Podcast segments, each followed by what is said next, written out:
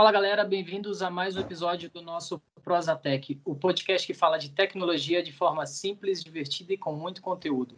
Eu sou Rodrigo Monteiro, agilista no Itaú. Eu sou Erika Cis, agilista no Itaú. Eu sou Felipe Agrelo, trabalho com desenvolvimento em DevOps na, na Esconet. E eu sou a Mônica Orsolini, consultora de TI, mentora de carreira profissional.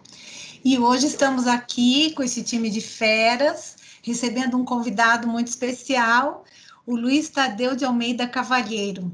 Luiz Tadeu, seja muito bem-vindo. Se apresenta para a gente, por favor. Olá, sou Luiz. É, eu sou consultor de agilidade no Magalu, Magazine Luiza. Minha carreira profissional começou desde aquele período lá do bug do milênio, perto dos anos 2000, e estou nessa trajetória até hoje. Não tinha nem cabelo branco ainda, né, Tadeu? Não, ainda tinha cabelos, né? Agora tá, começa a cair. Também já está caindo. Mas vamos lá. Primeiramente, queria agradecer, Tadeu, por você ter aceitado o nosso convite aqui é, de participar hoje aqui no Prosatec para falar um pouco de Business Agility com a gente. E a gente vai dividir hoje em dois blocos. Né? No primeiro bloco, a gente vai falar um pouco sobre o conceito de Business Agility, por que, que esse termo está, está sendo utilizado bastante, né? E por que a empresa deveria pensar sobre isso e muito mais, né? Antes da gente começar, eu queria deixar um, um recado importante aqui. É, opiniões divergentes, elas são sempre bem-vindas e aqui a gente sempre vai respeitar um ao outro, tá? Se vocês estiverem gostando do canal, não se esqueçam de se inscrever, dar o joinha aí e deixar sugestões nos comentários também para a gente ter mais backlog para fazer mais gravações para vocês também. Beleza? Então vamos começar lá. Tadeu, é, hoje a gente fala muito sobre o termo de business agility, né? E aí eu queria saber a sua opinião sobre o que, que você entende que é e o que, que você entende que não é business agility. É, o, o, business agility virou tipo a palavra da vez, né? Então tudo, tudo é business agility, tudo tem que ser business agility. É, o, e o engraçado assim, é, muita gente fala que faz e aí, quando você vê, é, na verdade, só trocou o rótulo das coisas, né? O conteúdo continua o mesmo. É, e isso é um não é, né? do Business Agility.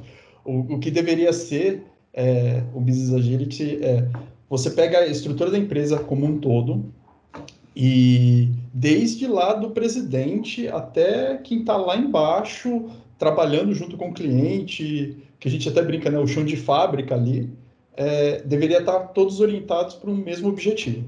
E, e essa, esse conceito assim de, de, estar orientado ao mesmo objetivo é o que te dá a, a agilidade, né?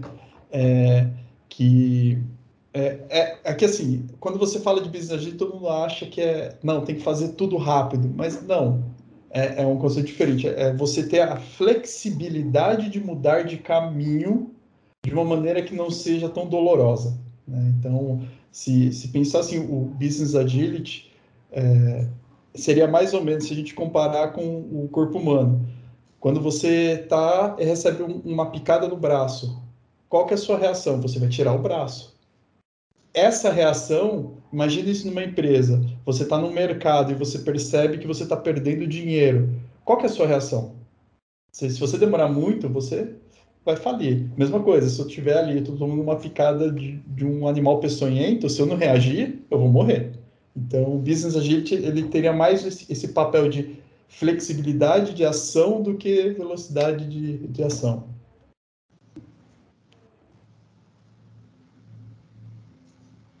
Vou aproveitar esse gancho e fazer uma perguntinha.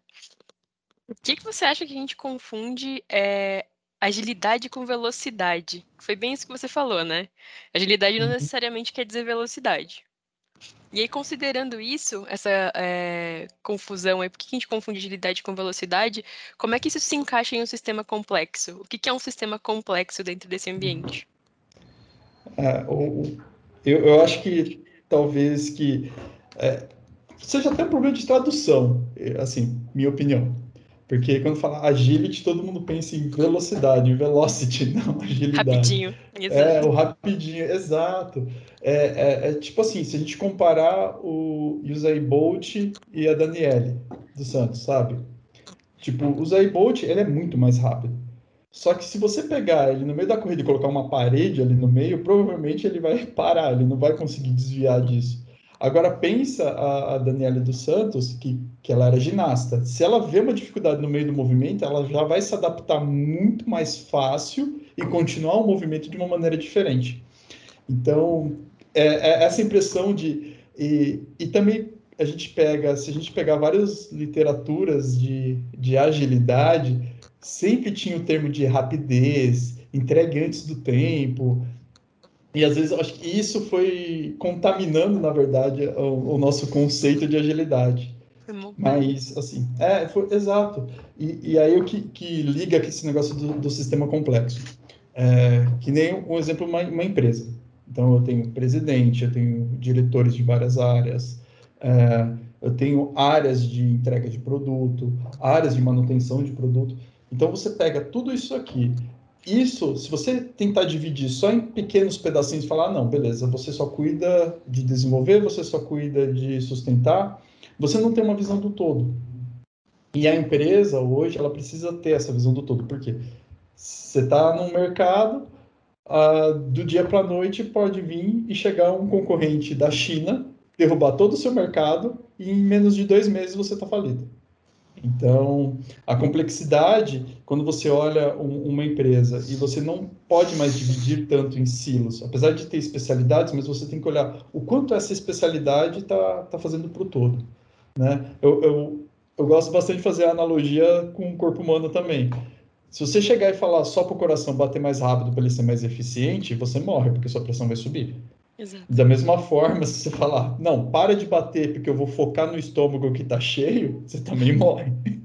Então, meio que você, é, esse balanceamento é, de entender toda essa complexidade da sua empresa, esse balanceamento é, é, é vital.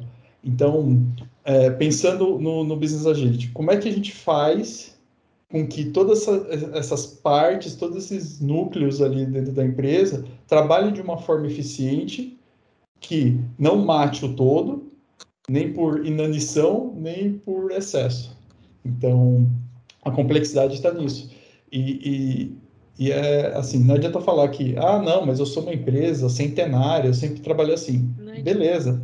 É, a sua empresa pode ser sempre assim, mas o mundo na qual ela está já não é igual aos últimos 10 anos.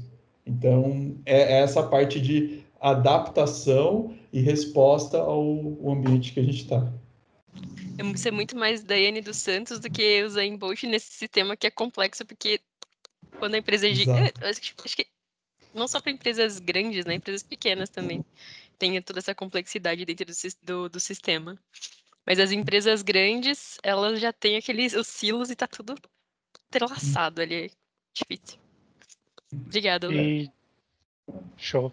E hoje em dia, foi bem o que você falou no começo. Assim, hoje todo mundo fala sobre, sobre business agility, mas nem sempre as, as empresas aplicam. Por que, que você acha que tá tão no, no hype assim? Tipo, tá todo mundo falando sobre isso. O que que tá acontecendo com o mercado hoje em dia? Ah, o, assim, eu, eu vou fazer. Tem dois discursos, né? O discurso pré-pandemia e o discurso pandemia, né? Pré-pandemia, qual que era o maior discurso, assim, que até quando eu trabalhei na consultoria a gente aplicava isso? É, hoje, o, as pessoas que consomem da sua empresa, eu vou, eu vou fazer um, um, histórico melhor, fazer uma linha do tempo. Imagina é, que na década de 90, você vai e compra um serviço, um produto, e você fica indignado com, com esse serviço ou produto. O que, que você podia fazer na década de 90? Escrever uma carta para o saque ou ligar para o saque dessa empresa. Entende que você, você tinha muito pouca influência sobre aquilo que a empresa estava te oferecendo ou deixando de te oferecer. Aí você começa a migrar isso para o ambiente da internet, começou a divulgar, rede social.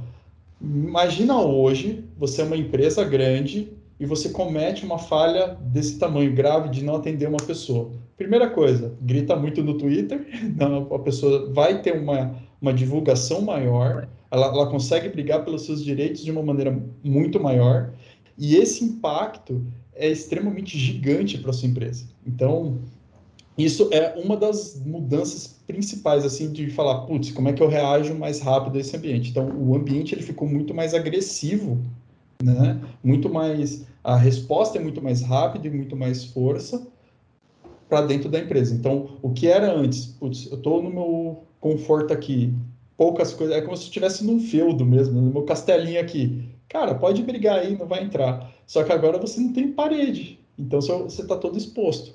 Então, isso eu falo que é o, o discurso pré-pandemia. Então, a, a, mudança que a gente teve no, no mundo como um todo, tanto de consumo, de consumidores, fez com que as empresas começassem a olhar, pera aí, eu já não tenho mais muro. O negócio aqui é tudo de vidro e qualquer pedrinha quebra. Na pandemia, quando a gente fala pandemia, qual que foi o problema?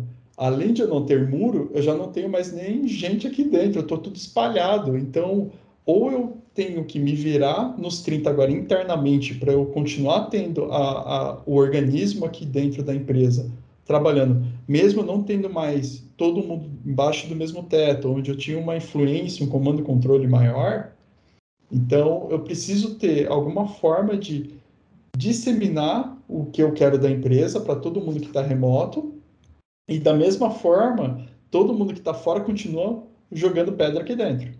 Então, a, a, a, o Business Agility, né, se a gente falar o, o conceito dessa, dessa plasticidade da empresa de se adaptar ao ambiente, antes da pandemia era muito mais por causa desse ambiente de fora que está mudando, e com a pandemia, além do ambiente de fora, o ambiente de dentro mudou muito.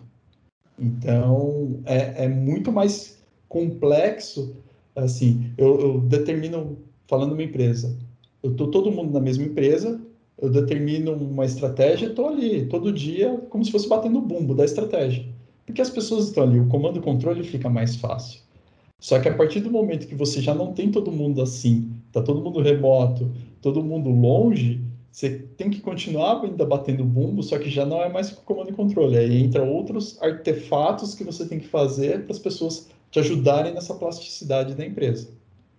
Então, eu acho que são esses dois momentos aí que começaram a, a, a borbulhar muito a questão de agilidade de negócio, né? É, teve até uma tirinha que eu vi, foi muito engraçado, né? Quem foi o responsável pela agilidade na sua empresa, né? O CEO, o CFO ou o Covid? Então, é, é muito louco isso. E o que, que você acha que é mais importante né, né, nessa transformação? O que, que você enxerga de ganho? O que, que a empresa tem a ganhar com, com essa agilidade? É, a, a, primeira, eu acho que assim, até nem que tem que ganhar, tem que deixar de perder, né? Então, porque você vai ficar exposto. Então, hoje você pega, uh, a gente vê exemplos de fintech, health tech, food tech, um monte de techs aí surgindo. Então, que, que são empresas menores, que a mudança de, de rota para ela é muito mais fácil. Por quê? Um dos conceitos que a gente fala de business agility é esse alinhamento geral, né? Todo mundo orientado para o mesmo ponto. Quando você tem uma empresa pequena, a comunicação é extremamente fluida e você consegue direcionar isso porque normalmente as pessoas que estão numa startup, elas não estão indo ali pelo dinheiro, não estão indo ali pela fama, porque startup ninguém conhece, elas estão indo pelo propósito, e, e isso gera uma força muito grande. Então, essa galera que está numa startup, ela consegue se direcionar muito mais rápido, porque elas têm um propósito único e sabem onde quer chegar. Quando você pega uma empresa maior e você não tem essa ideia, e ainda a gente está falando do, de um sistema mais hierarquizado, qual que é a maior preocupação? Cara, eu vou preocupar com as minhas metas para bater meu bônus. Eu, ah, mas isso vai ajudar a empresa? Vai. Só que se a empresa ela toma uma decisão de que, cara, a gente tem que virar totalmente e tudo que você faz na sua área vai ter que ser mudado, você tem um, um, um transatlântico para virar inteiro 90 graus que é muito mais difícil. Aí entra que é que fala do, do propósito de você estar tá orientado as pessoas para um objetivo comum, que é bem difícil, inclusive, mas quando você tem tudo isso, objetivo comum para todo mundo da empresa, todo mundo sabe para onde está indo, todo mundo sabe que está chegando um iceberg e eu estou no meio do navio, é muito mais fácil você virar. Né? Então, o, o ganho principal de Business Agility é fazer com que você tenha essa velocidade apesar do seu tamanho. Então, não é nada fácil, inclusive, né? Não, não é uma coisa muito simples. É, até brinco assim, você entender o conceito é simples, aplicar ele é muito difícil. Então, é, essa é a principal importância. Então, é você ter uma forma de você conseguir responder o mercado no, no tempo que o mercado quer essa resposta. Porque se você não responder, alguém vai responder. Isso é fato. Alguém, ou aqui no Brasil, ou na América Latina, ou, ou veio alguém da China e está tá respondendo. E o mercado hoje ele está muito mais rápido e muito mais dinâmico, né? Foi bem o exemplo que você usou do, dos anos 90 para hoje. A gente, quem não nasceu naquela época, acho que talvez não tenha a dimensão de do quanto era mais era um mercado mais tranquilo, eu vejo, assim, porque a inovação demorava mais para chegar, era mais. Você não tinha preocupação tanto com o concorrente, o concorrente não estava respondendo, não estava olhando tanto seu negócio tão rápido quanto hoje em dia que tudo é digital, tudo está na rede, você jogou na rede um produto, meu, amanhã já tem oito concorrentes na, no seu pé, e eu acho que essa mudança é bem legal. Show. É, e aí, assim, falando um pouquinho da década de 90, né? 35 anos de TI, né, Tadeu? Eu vivi bem isso. E assim, é assim, não só assim, a gente tinha era, era, era reativo, né? A gente uhum. acabava até se tornando refém das questões, porque a gente ficava assim, tentava, mas assim, era difícil, não tinha nem celular, né? Se eu quisesse fazer uma uhum. reclamação é, até por telefone, era complicado né? Então, houve momentos até que a gente tinha que escrever uma carta, colocar no correio para ver se surtia algum efeito. Então a coisa era bem complicada. Eu vivi bem isso. Então eu falo que agora assim essa agilidade e outra coisa também é a consciência das pessoas, né? Ela foi uma evolução. Assim você pode obter um produto de qualidade, um serviço de qualidade, né? Que essa consciência até pelas limitações da época não eram assim tão claras, né? Na cabeça das pessoas. Então isso eu acho que é o lado também positivo dessa evolução, né? Hoje hoje as pessoas buscam a qualidade, é, o serviço é, que pagam, né? Buscam o retorno com qualidade. E, e aí você falou também da pré-pandemia, da pandemia, que eu acho que nossa a pandemia mexeu mesmo com as empresas, né? Então até as demandas, né, se tornaram outras, né? As empresas tendo, tendo que se adaptar, até linhas de produção, né? Quem que usava máscara aqui no Brasil antes da pandemia, né? Se eu só estou falando do Japão, o Japão sempre usou máscara, mas aqui no Brasil, quem que usava máscara? E as empresas que faziam máscara lá, vamos pensar, produziam máscara num ritmo lá, de repente tiveram que se reinventar a produção altíssima e tudo mais. Então, em cima disso, assim, né, dadas as experiências todas, tanto de pré-pandemia e pandemia, por que, que você acha que hoje, vamos pensar a empresa hoje, está decidindo hoje, eu vou para o Business Agility e, e, assim, por que, que elas deveriam ir e se existe alguma receita de bolo. Sim, eu vou, vou começar hoje. Como que eu faço? É, o, o receita de bolo, assim, nunca existe, né? Porque é, cada contexto é um contexto, né? Assim, se você pensou, eu estou montando uma empresa hoje, então, pensar, vou, vou pôr em alguns contextos, né? Estou montando empresa hoje. É, se pegar várias literaturas de startup, já vai te falar, cara, persiga um propósito, deixa sempre estratégia muito bem definida, divulgada para todo mundo. Então é mais simples. É, você já começar certinho, né? Se você está indo, se você está numa empresa que, meu, faz 20 anos que eu trabalho dessa forma, 30, 40 anos, e eu não tenho essa cabeça, primeira coisa, como eu faço a comunicação chegar para todo mundo e ser entendida por todo mundo? Então, quando eu falo isso, é, não adianta eu falar, ah, o meu balanço financeiro eu coloco no site da, da empresa. Beleza, as pessoas que, que não são da área financeira estão entendendo isso? É, as pessoas que deveriam prestar atenção, por exemplo, lá na, no corte de custo, que é uma das linhas lá do balancete, elas entendem que aquilo é uma responsabilidade que elas deveriam tomar para elas. Então, é, acho que um dos caminhos é como é que você torna as informações vitais da sua empresa é, divulgadas e entendidas por todos. Por quê? É, a partir do momento que a pessoa que ela entende, cara, eu, fa eu contribuo com esse número aqui. E as ações que eu tomo, eu tenho responsabilidade sobre esse número. Você começa a, a, a mudar um pouquinho o conceito de ah, as pessoas só estão seguindo o que eu estou mandando, para não. Elas têm responsabilidade e elas sabem o, impacto disso nas ações dela. Tem, é, tem um livro recente que eu estou lendo do, da Netflix, que é A Regra Não Ter Regra. E aí, um, um livro, é um livro muito legal que aí ele, ele fala de um conceito que eles começaram a aplicar na Netflix, que era assim, as pessoas têm responsabilidade sobre isso, elas podem tomar ação sobre isso. Então, a partir do momento que você tem pessoas conscientes daquilo que elas estão fazendo, e que elas têm a responsabilidade sobre aquilo que elas estão fazendo, tanto para o bem quanto para o mal, tipo, se eu fizer uma, um, algo muito errado, eu vou ser punido por isso, mas se eu fizer algo muito bom, eu vou ser bonificado por isso, você começa a eliminar as burocracias, eliminar as regras que te, que te cerceiam ali na, na empresa. E exatamente esse, todo esse tempo, esse custo de manutenção de regras, de colocar as pessoas na filinha, você começa a reverter isso em lucro, porque as pessoas elas entendem que elas têm que andar na linha reta, não precisa ter guarda-reio, muro, guarda. Não, elas sabem que ela tem que ir naquela direção, porque aquilo é muito consciente para ela.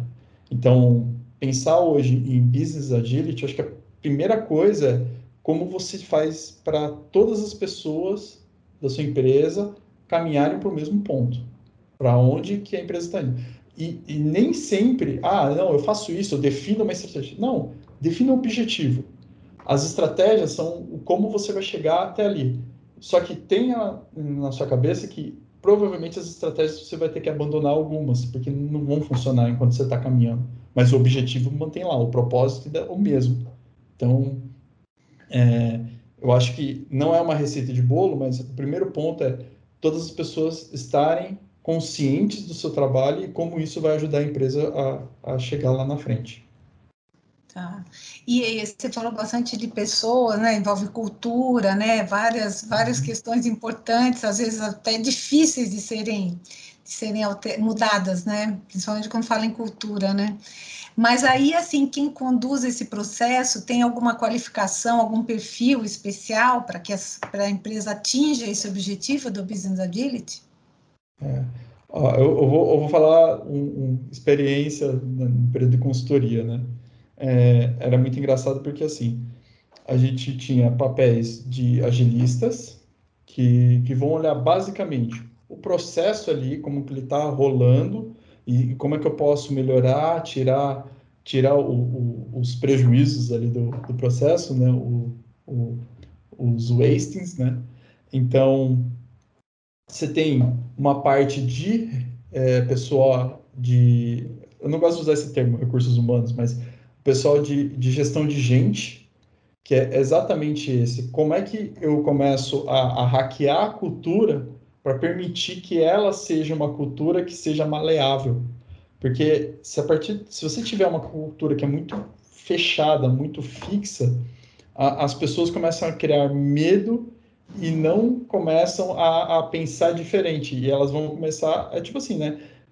Vou jogar o jogo que estão jogando. Eu não vou criar novas regras.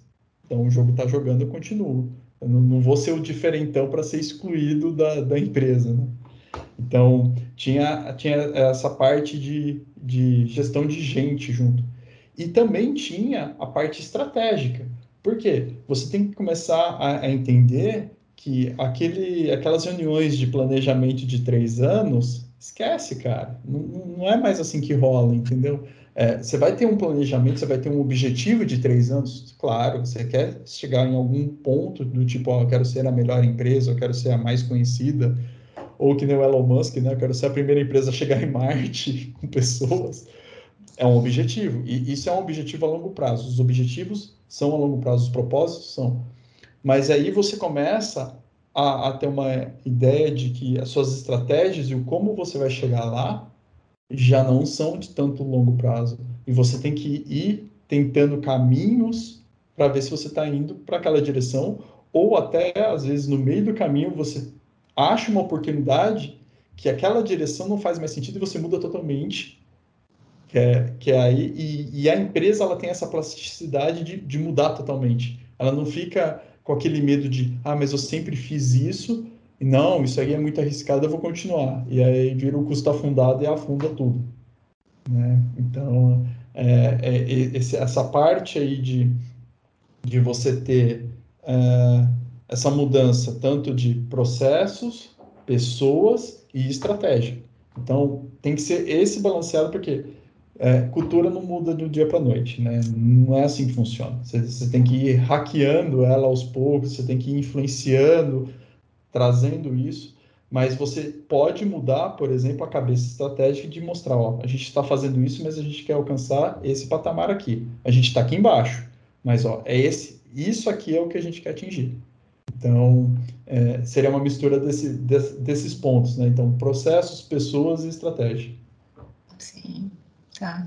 Muito bom. Muito bom, gente. É, a gente vai terminando aqui o primeiro bloco aqui de perguntas. Alguém tem alguma outra para fazer? Não? A gente vai para o próximo bloco. Se vocês estiverem curtindo aí, deixe seu joinha, não se esqueça de se inscrever no canal e deixe no, nos comentários também algumas sugestões de temas para a gente gravar novos podcasts para vocês também. A gente já volta em 10 segundos. Valeu!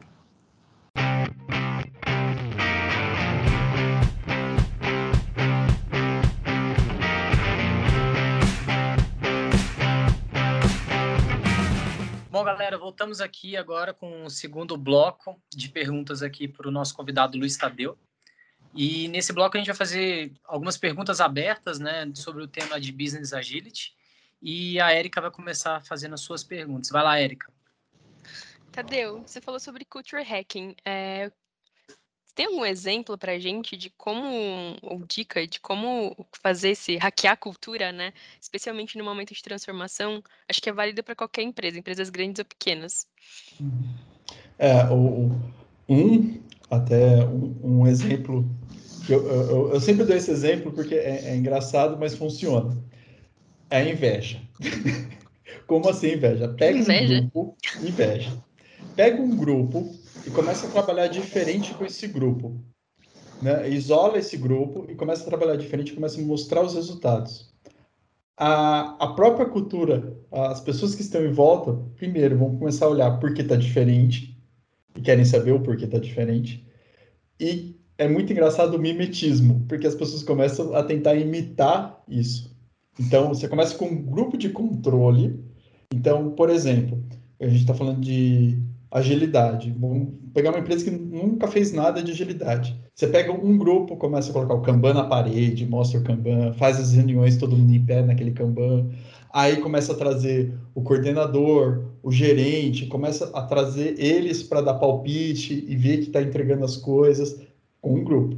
Você vai ver que o restante do grupo começa a se interessar. Pô, eu também quero fazer isso, tal, também quero. Então, essa é uma maneira de, quando você tem uma barreira muito grande de algo que é muito novo, e as pessoas, todo mundo tem medo de sair da zona de conforto, é, você começa a trazer pela inveja.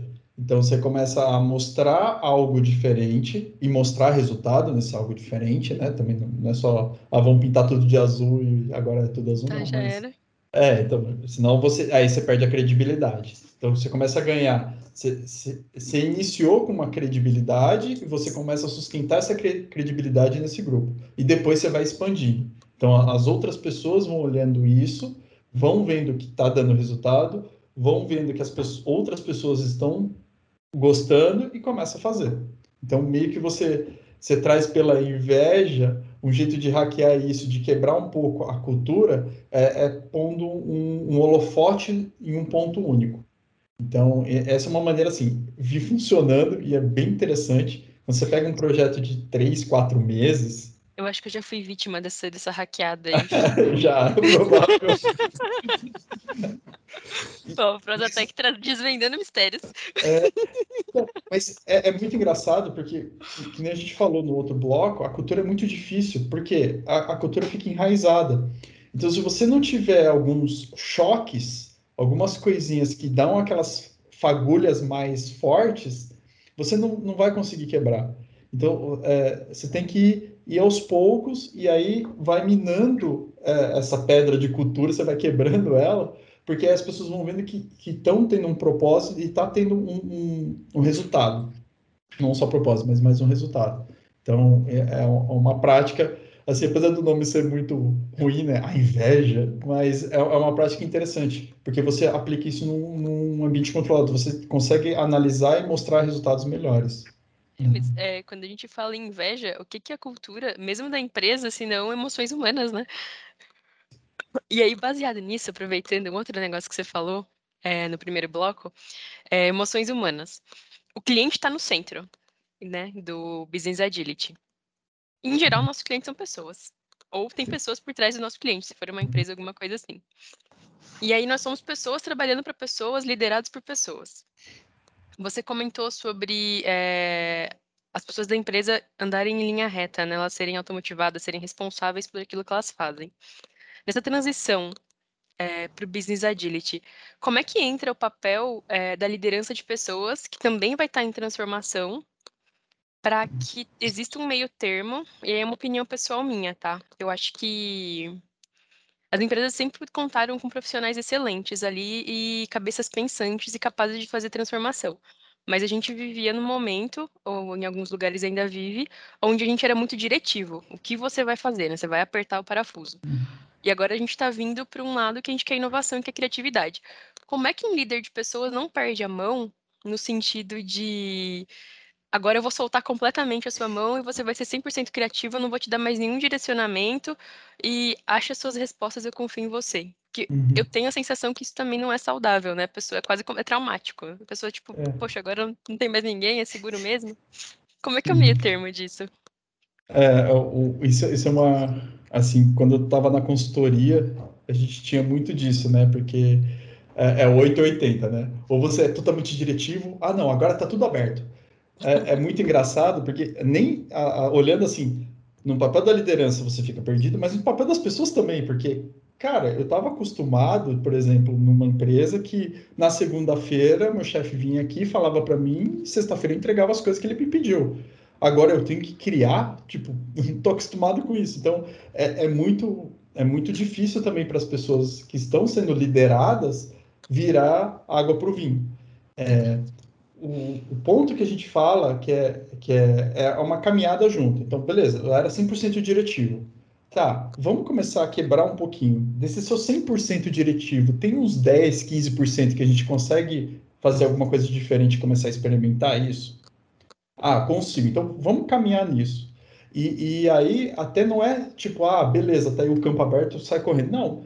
É, o que a gente fala é, é a liberdade né, com responsabilidade. Então, não significa que eu posso fazer o que eu quiser. Não, você tem limites aqui, não são tão limitantes quanto um, um, uma risca só reta, você tem todo um campo para você ir, mas você tem ainda uma delimitação, você tem uma responsabilidade ainda, você tem, você tem é, como posso dizer, existem premissas que você não pode quebrar. Então, quando a gente começa essa parte, então pega aquele 100% diretivo, pega um pedacinho. Cara, esse pedacinho aqui, será que a gente consegue fazer um pouquinho diferente? Tá, mas esse pedacinho que estava fechadinho, a gente vai abrir ele um pouquinho. E mostrar para as pessoas que elas também podem inovar. E aí é, tem um conceito, se não me engano, do Modern Agile, que é o Keep Safety a Prerequisite. É, mantenha a segurança como um pré-requisito não só a segurança física, como emocional, psicológica da pessoa. Uhum. Porque assim, a pessoa também não pode ser jogada e, e se vira, né? Vai filhão e, e faz. Então, é, vai. Boa! Nossa, não lembrei de uma tirinha. Uma mãe é. passarinho quicando o, o pintinho para fora do ninho. Não sei se você já viu. Boa! Boa, e ele tá caindo, tipo, ou voa ou morre. Então, isso não é nada seguro, isso é, é, é extremamente o, é um padrão contrário, né? Porque aí a pessoa vai ficar mais reclusa ainda. Então você pega esse pedacinho e começa a mostrar caminhos e mostrar formas de você lidar com né? isso. É, você tem que saber que ela tá podendo também, né? Não adianta, tipo, tá sentindo que eu te deixei livre para fazer seu trabalho é. agora. Tipo, você agora você tá livre, entendeu? Não sei, você que me diz o que, que você vai fazer. Você acaba fomentando maturidade também, né, Tadeu? É. Quando você vai soltando um pouco a pessoa, né, e, e, vai dando mais terreno para ela, ela vai é, se sentindo até mais madura para poder pegar mais atribuições, se sente, sente mais confiante também. Vou falar porque eu passei isso com você, tá? Você foi meu líder há um tempo atrás e você já fazia isso muito bem, por sinal, tá? Então, Obrigado. Feedback ao feedback vivo. aí ao vivo. Olha e, só. E, e, isso, cara, me fez um profissional muito melhor. Você dava espaço, é, sabia onde eu tinha é, potencial para expandir, dava esses direcionamentos e foi bem bacana e me ajudou bastante na minha carreira. Oh, que bom, cara. Eu fico feliz pelo feedback. que bom, cara. E, mas é exatamente isso, porque se eu pegasse, lembra você quando você estava, você era estagiário, não tinha muito conhecimento e te jogasse, ó, se vira agora vai falar com o diretor sobre um assunto. Cara, eu tô te queimando. É a mesma coisa isso na empresa. Então, é, é muito. Por isso que não existe receita de bolo, porque é muito sensibilidade ali da, da equipe que está trabalhando. Você começar a quanto eu estou soltando e, e, e, assim, é normal também, tem coisas que não vão ser soltas, vão ter que ser diretivas. Por exemplo, vocês trabalham em banco, vocês não vão parar de seguir as regras do Bacen, que são extremamente restritas. Porque é, uma, uma, é um perfil do negócio. Então, vão ter coisas que vocês têm que ser totalmente diretivos, porque é o negócio de vocês, mas tem milhares de outras coisas que vocês podem ter uma liberdade, um risco a correr, que é tranquilo. Tipo, acontecer isso, beleza. Se acontecer ruim, eu consigo segurar. Se acontecer bom, é muito bom. Né? Então, é, é esse meio termo, assim, porque é, é que nem você falou, Érica, às vezes a gente é, quando eu estava na consultoria, a gente entrava numa empresa, não, agora a gente está na agilidade aqui, ó, cada um tem seu backlog, a gente, tá, mas o que, que vocês estão evoluindo? Cadê as métricas do que vocês estão fazendo? Que métricas? Agora a gente não, não, diretivo, não é diretivo, não precisa... Meu, vocês vão para onde? tipo, cada um corria para um lado, virava aquele, o, o urso é, do pica-pau, né? Sim, você tem ainda um objetivo mesmo, sei lá, uma norma do Bacen que você precisa atender, mas você tem mil caminhos para chegar nela. Então, Exato. acho que é isso que é a liberdade, é você ter ainda o objetivo em comum, mas você ter vários caminhos e você dá liberdade para a companhia, para todo mundo caminhar, cada um chegando por um caminho, mas todo mundo chegando no ponto comum. Acho que é isso que, que a gente busca, né? A gente tem um objetivo, mas a gente caminha de várias formas, cada um com, com um caminho diferente, mas todo mundo em prol do, do, do objetivo. É. Eu brinco que tem que ter o tocador de bumbo, né? Tocador de bumbo tem que ir lá na frente e a gente e tem que seguir, tem que ter alguém que dê o caminho, né? E daí a, a criatividade, a iniciativa e tudo vai, mas o tocador de bumbo tá lá, siga-me aqui, né? É, o, o, aquilo do propósito. O tocador. Vai ter uma pessoa é, que é. Eu, eu não lembro de quem é essa frase, mas assim, a estratégia você não pode deixar para outras pessoas fazer. A estratégia é o presidente que faz. Então, tem que ter uma pessoa que vai te direcionar, é um cara que está com a cabeça ali no propósito. Sempre vai ter isso. Só que aí, onde está a inteligência disso é que eu vou mostrar a direção. Cara, a gente tem que ir para aquele ponto. Como a gente tem que ir, aí você tem toda a diversidade da sua empresa, todos os cérebros da sua empresa para pensar N caminhos, passar por N situações e, e sair numa solução comum mais fácil para chegar naquele caminho. Então, é, é, é muito louco isso, porque é, é, é engraçado por, porque eu já vi situações do, do 880 que, que são assim, chega a ser engraçado se não fosse triste, porque é, as pessoas assim, ah, beleza, agora você decide o que vai fazer, mas espera aí, eu não tenho uma estratégia, eu não tenho um direcionamento, como assim? Vou... Ah, mas eu tenho que te ouvir. Não, você tem que me ouvir. Até um certo limite de responsabilidade que eu posso. Você tem outro limite de responsabilidade e assim, e assim vai, a empresa inteira vai se arrumando de acordo com a responsabilidade de cada um. Sim. E você falou bastante, Tadeu, da questão cultural, né? A questão, assim, você falou bastante aí dos times, dos líderes e tudo. E essa questão cultural é, quanto ao board, ao C-level, assim, como convencer que, é, que isso que realmente aconteça, né? Porque não adianta a gente ficar pensando aqui embaixo, porque se não vier uhum. lá de cima, top down, é, não, não vai para lugar nenhum, né? Então, assim, como que como você acha? Como que a gente pode convencer uma, um board, uma diretoria, um C-level aí uhum. para seguir nesse caminho do business agility? É, eu, eu, eu tenho o, o mesmo conceito do, do hacking de cultura, né? É mostrar que outras empresas estão indo melhor, ou principalmente se for seus concorrentes. E aí, porque é, é, é uma coisa que tem que ser, principalmente a gente está falando de business agility, a cabeça do negócio está ali, é quem está direcionando é o board. Ele está fazendo o, a, o para onde estamos indo, a responsabilidade dele. Então, se você não, não, não entende eu sou o board, eu estou direcionando, eu sou o capitão desse navio. E eu não estou vendo que tá vindo um, tem um iceberg gigante e eu tenho que virar, é, é ser fadado ao, ao, fracasso. A parte boa, é, eu falo parte boa porque é, no, no, período que eu estava na, na, consultoria, eu consegui participar de várias reuniões com boards diferentes de empresas. É que eles já, já entenderam que eles precisam disso. Então, isso é uma parte muito boa. E eu acredito que agora com a pandemia ficou muito mais latente. Então, assim, eles entenderam que ou eu mudo ou eu estou fadado ao fracasso. Então, não, não rola mais aquela ideia de, ah, não, estou seguindo assim, vou continuar seguindo. Então, essa é uma parte boa. Agora, a parte difícil é, beleza, eles entenderam o que eles precisam fazer, agora como eu vou fazer? que é como eu faço a, a, a minha liderança ser comunicativa para todos da empresa e fazer todo mundo virar esse barco junto. Né? Então, é, eu acho que é, essa parte, essa, a, essa primeira parte de, putz, mudar a cabeça das pessoas, eles não são bobos. Eles não são C-level à toa. Né? Então, eles entendem que isso é importante, principalmente hoje em dia. Mas talvez a insegurança esteja de como fazer isso sem perder a mão.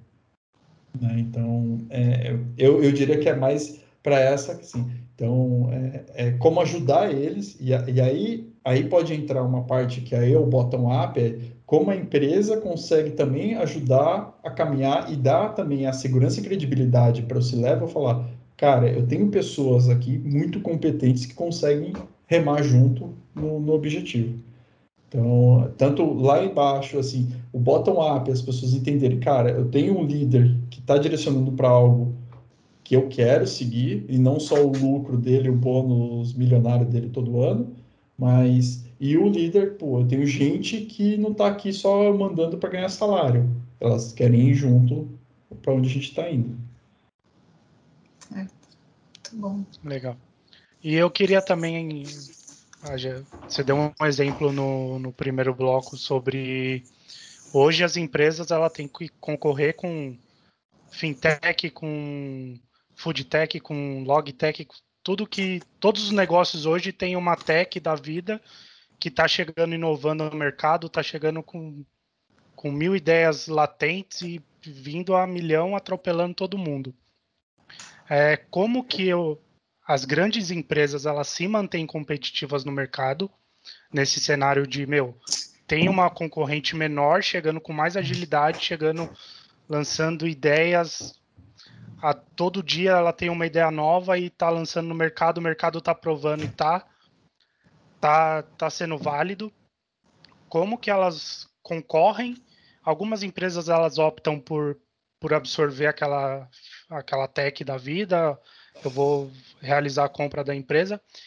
Como que eu faço esse choque de cultura? Porque quando eu adquiro uma empresa, ela está entrando no meu negócio, ela vai vir com muita mudança, vai vir com, com agilidade. E como que eu incorporo ela?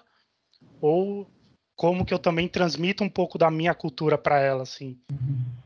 É, é, é uma situação bem, bem difícil, né? Porque imagina assim, você tem uma empresa grande que já tem toda uma cultura e a, aí, aí é legal. Qual que foi o propósito da compra dessa empresa? Então, você pensar a empresa, ó, eu sou uma empresa grande estou comprando uma fintech, uma, uma tech qualquer, uma startup.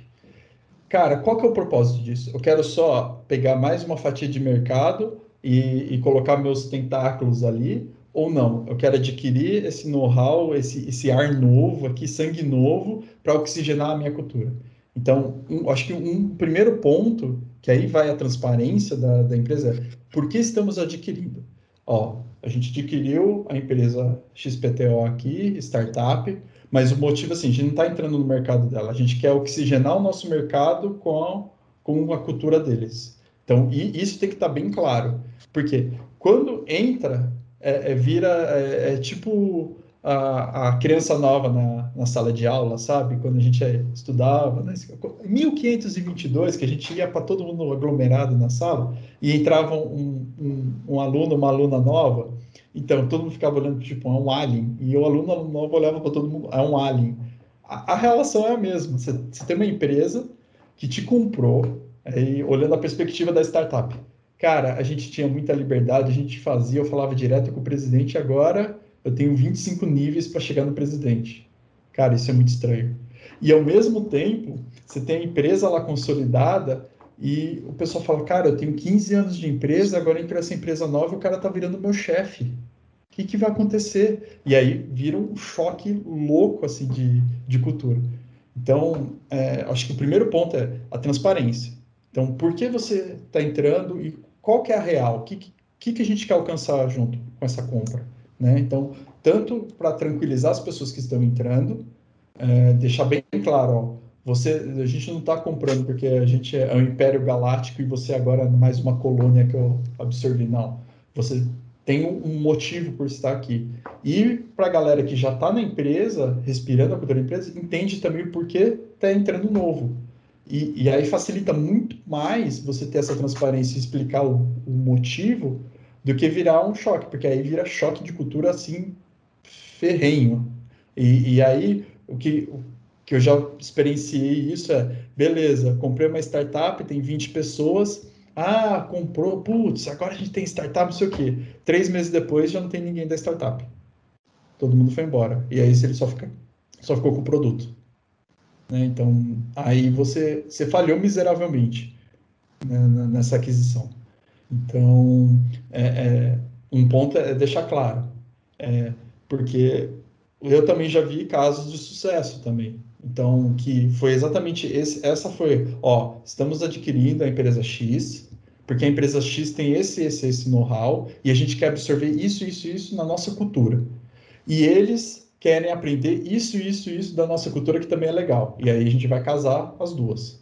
E aí tem um trabalho, não é um negócio plug and play, né? São pessoas, então tem todo um trabalho de apresentação de uma empresa para outra, de entender como funciona isso, enturmar as pessoas, é, toda aquela parte de, de que a gente fala, né, de CSC, Centro de Serviço Compartilhado, né, porque a outra empresa tinha financeiro, RH, tinha tudo, e aqui também tem. Como é que funciona essa integração? O que, que traz o melhor dos dois mundos?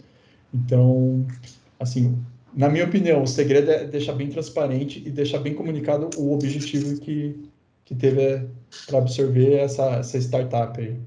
Eu acho que nesse momento que você percebe que sua empresa está no caminho certo, quando você absorve uma empresa e ela o processo é tão natural que as pessoas lidam com isso de uma naturalidade tão grande e aí você vê que o business agility está funcionando, porque você teve a mudança, você teve a, a picada de cobra do, do bom uhum. sentido e sua empresa respondeu rápido e respondeu bem e tá todo mundo entrou no mesmo barco e agora tá todo mundo no mesmo barco. Eu acho que isso é um indicador de sucesso quando acontece isso. Uhum. Exatamente. E as pessoas não vão embora do barco. Esse principalmente Sim, é um é. grande indicador. Sim. Meu, mas faz toda a diferença a comunicação nessa hora, deixar bem claras as regras, né? Uhum. Porque é inevitável. Acho que o lugar onde tem a cultura mais forte, ou que está absorvendo, tende a vir com as boas práticas, né? As boas dicas. E aí, se não está claro, rola conflito. A, a, gente usa o termo ali, a gente não quer ser colonizador e colonizado, não é isso. É, porque não, não quero ser evangelizador da minha cultura para uma empresa que não tem a minha cultura, não é isso. É, é exatamente o contrário. Eu quero ver o que, que eu estou falhando, que vocês fazem muito bem e vamos juntar os dois. É, é muito interessante isso. Você, você falou no, no primeiro bloco, né, sobre as empresas, como elas se comportavam na década de 90, como elas se comportam hoje, que você vivenciou, né, a década de 90. Obrigado por me chamar de velho. Mas eu, eu, queria... eu também, hein? Não vai esquecer que tem eu também que mais velha. Você tá vendo, Mas né, Mônica? Esse, esse é. menino novo aí. Esses meninos aí. Mas eu queria saber é, o que, que você pensa o seguinte. Na, é, na, década de 90, a empresa ela era muito segura de si, de que, putz, eu tenho um produto e o cliente ele compra, se ele não quiser tem outro que vai comprar, eu tenho um monopólio, o mercado ele é mais restrito, é, eu não tenho tanta, é, não é nem divulgação, mas assim, eu não, não, recebo tanto feedback, mesmo porque os canais eram mais difíceis, né, de, de você chegar até a empresa, que nem você até falou do, de fazer carta, putz, ligar, era, é, era muito complicado. É, você acha que hoje o cliente ele tem mais voz? né, nessa mudança do mercado? Por exemplo, você deu o exemplo lá do, do Twitter. O cara que está lá me atendendo, ele não sabe se eu sou influente ou não, às vezes, né? Uhum. Pode até saber, mas às vezes também não sabe. Você acha que hoje facilita, o cliente ele ganhou mais voz em relação ao passado? É, o, o, o, o, assim, tem muito mais abrangência, né? Então, hoje, o, o que na década de 90, muito bem vivido. Brincadeira à parte, mas na década de 90, você não tinha muito alcance. Então, vamos lá. Eu, eu, comprei uma geladeira de uma marca e não gostei. Cara, qual era o meu alcance? Meus vizinhos, talvez, meus familiares. Tipo, você acabou o seu alcance, 20 pessoas, 30 pessoas no máximo. Essa família é grande, uns 40, mas. Então você não tinha alcance. A partir do momento que né? Pô, é, exato. Isso, mas é exatamente isso. Ou é almoço de domingo, é domingo no boteco ali com os vizinhos, alguma coisa assim. Não, não tinha muita. Não era impactante. Então, você tem a empresa numa zona de conforto que é assim, é, cara, não é impactante para mim. Então, qual, qual que é o meu. Pensando assim, friamente, como empresa da década de 90? Cara, eu vou gastar em comunicação, call center, para ouvir essas pessoas ou aceita o risco porque não vai alcançar mesmo. Então eles aceitavam o risco. Muda muito quando você tem agora um alcance e esse alcance é forte. E aí também muda a estratégia da empresa. Vão, vão ser bem frios assim. Cara, se eu tenho uma pessoa que pode brigar comigo e pode bater bastante no meu produto e desmoralizar meu produto, qual que é a melhor forma que eu faço para ela não bater tão forte? Fazer com que o produto também seja dela. Fazer com que ela participe também, porque se ela quebrar o pau, ela está quebrando o pau com ela mesma, porque ela ajudou a fazer isso. Então, é uma, uma estratégia muito boa. E aí, quando você fala que aí as empresas começaram a ouvir os clientes e os clientes queriam ser ouvidos estão te dando feedback, a empresa começa a falar, peraí, essa estratégia inicialmente, que era só para uma coisa de me proteger, está me dando um diferencial, então isso é legal. E aí você começa o ciclo. E aí você tem o, o consumidor apoiando mais a marca, porque a marca ouve ele e, e ao mesmo tempo, ao ouvir ele, a marca ganha espaço com outros consumidores e aí vira um, um ciclo vicioso ali, né, de feedback e pessoas é, trabalhando junto, tanto clientes quanto empresas. E aí é, é legal a gente ver um, um negócio que aconteceu mais ou menos há uns 10 anos, que aí você vê o conceito de plataformas. Então você já não tem muito claro quem é cliente, quem é consumidor, quem é produtor, porque todo mundo está fazendo junto. Então você pega meios digitais, né? O YouTube. Ao mesmo tempo que você é um consumidor de conteúdo, você pode gerar conteúdo. É, você pega todos esses marketplaces. Ao mesmo tempo que você é um consumidor, você pode criar sua loja. Então faz sentido você não querer tacar pedra na sua janela. E aí você começa a fomentar isso, e aí você vê uma mudança muito legal que, que fica muito mais difícil distinguir quem é realmente 100% consumidor e 100% produtor. É, é, muito legal isso. E, e, é uma evolução que foi natural, porque você não tinha nenhum meio de comunicação, era muito restrito, aí você começou a abrir, abrir, putz, ficou legal, começou a interagir muito mais e agora você não sabe quem é produtor, quem é consumidor. E, e isso está gerando mais e mais formas de você, você, você ter esse, essa relação entre empresa e cliente e, e não gerar mais aquilo do tipo, engole esse meu produto e é isso que eu tenho. É, e, e, aí, assim, dois fatores, né, que potencializaram isso, né, a popularidade da internet e a criação das redes sociais, né, foram dois fatores que fizeram com que o cliente acabasse ganhando mais voz também. Tadeu, é, outra pergunta aqui que eu tenho para você, é, você tem algum caso de sucesso de aplicação de business agility? Se, se você tiver, é, lógico, sem citar a empresa, mas o que, que foi feito? Né? O que, que vocês fizeram? É, tem um, um caso do, de uma empresa, sem, sem citar nomes, mas ela é de uma área totalmente diferente, que é de energia, concessão de energia. Mercado extremamente regulamentado, e só que eles perceberam que eles tinham um cliente único que era 60% da renda deles. E eles estavam à mercê desse cliente. E aí, o que, que eles começaram a, a trabalhar? Né? Onde a gente começou a trabalhar? Beleza. Primeira coisa, o board entendeu isso. Então, ele entendeu que ele, ele poderia estar fadado ao fracasso por causa desse cliente único. E aí ele começou, eu preciso propor novas formas de negócio. E aí, quando, quando começou isso? Começou com um grupo isolado. Então, beleza, a gente está falando de novos negócios. A empresa inteira eram 300 pessoas, novos negócios eram 30.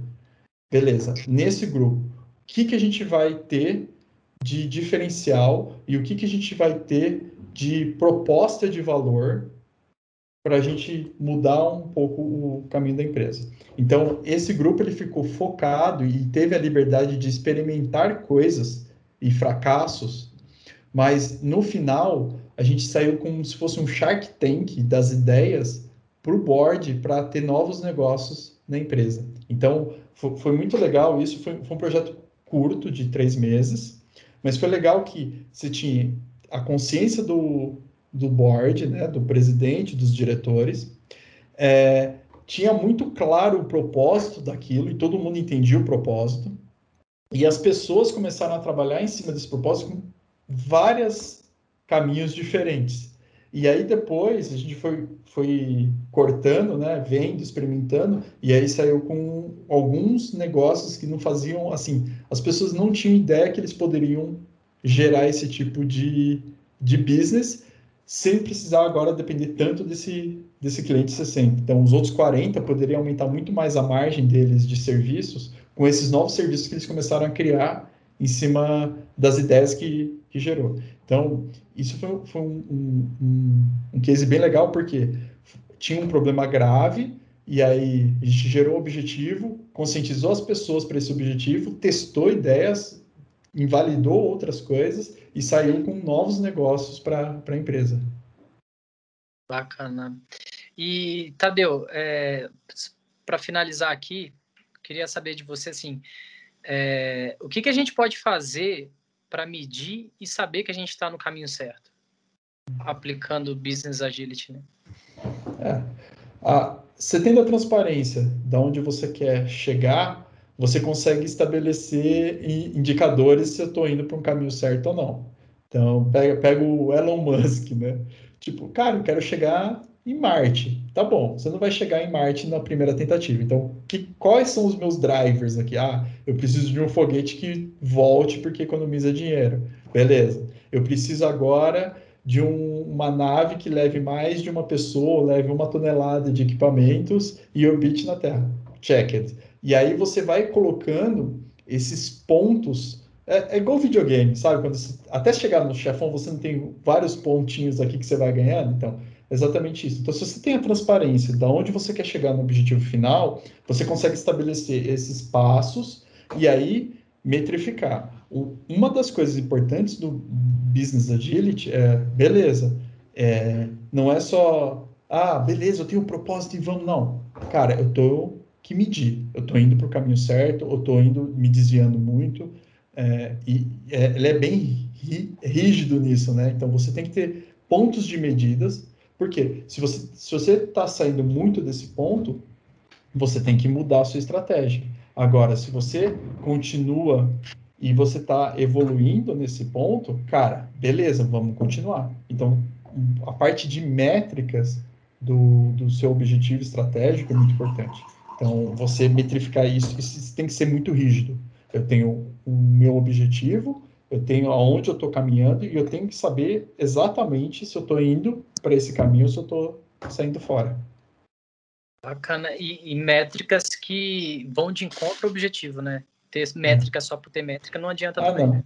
É, fancy metrics, ah, beleza, eu tenho tudo isso de relatório, olha, é. ó, tá tudo verdinho, só que... Uso não tá 10%. Falando...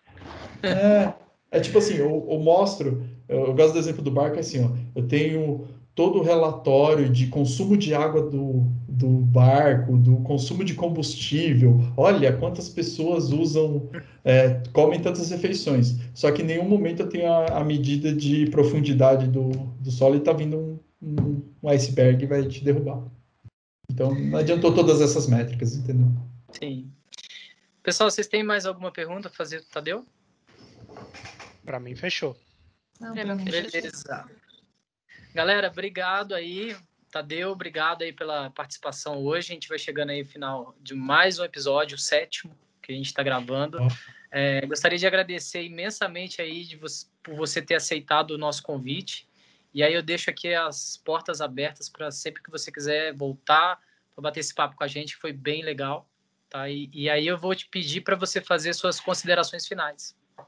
Ah, ó, eu, eu que agradeço. Eu gostei bastante, até quando você me apresentou o, o Prozatec, eu achei bem legal. E, e essa dinâmica da gente bater papo é muito legal. É, eu queria deixar, na verdade, é, algumas dicas literárias. então, para quem quer pensar nessa parte de Business Agility, tem um, um livro muito bom, Klaus Leopold, Repensando a Agilidade é um livro bem legal para quem quiser entrar nesse assunto. Ele fala um pouquinho de flight levels, tem algumas práticas, então é um livro bem legal. É, esse livro da Netflix eu comecei agora, eu estou no terceiro capítulo e estou adorando, e, e, é um livro bem legal. E tem um de plataformas que eles falam exatamente dessa, dessa total mudança de mercado e total, total mudança de relacionamento de consumidores e produtores. É, é Interessante. E, e agradecer também por vocês me receberem aqui. Muito obrigado. Meu, Tadeu, queria agradecer é, pelo Culture Hacking ali, que você abriu meus olhos. Eu vou pesquisar um pouco mais, vou ficar de olho nas estratégias da empresa. Foi um prazer ter você com a gente hoje. É, você é muito divertido e obrigada por compartilhar seu conhecimento com a gente. Obrigado. Cadê? Legal. Nós somos, não vou dizer que nós somos contemporâneos, mas nós vivemos a década de 90, né? Diferente deles, né? Certo? Isso aí, isso é uma experiência, uma baita de uma experiência para nós, hein? Sim. Ah, mas um papo muito gostoso, muito legal, leve, descontraído, gostei bastante, viu? Obrigada aí por participar aqui com a gente. Eu que agradeço. Eu também queria agradecer, meu, bate-papo muito, muito, muito legal. Super leve, como a Mônica falou. Tranquilidade também para passar informações e o jeito que você conectou cada ponto, da, da onde você sai até onde você chega, foi muito bom, foi muito bom. Eu espero que todo mundo que ouça, que esteja ouvindo agora, curta. E obrigado pelo seu tempo, disponibilidade. A gente sabe que esse mundo tá corrido, essa pandemia maluca. E brigadão. E é isso, galera. A gente chegou aqui ao fim do episódio 7 do Prosatec. Não se esqueçam de dar o joinha se vocês estiverem curtindo o canal, se inscrever também. E deixe aí nos comentários sugestões de novos temas para a gente gravar novos vídeos.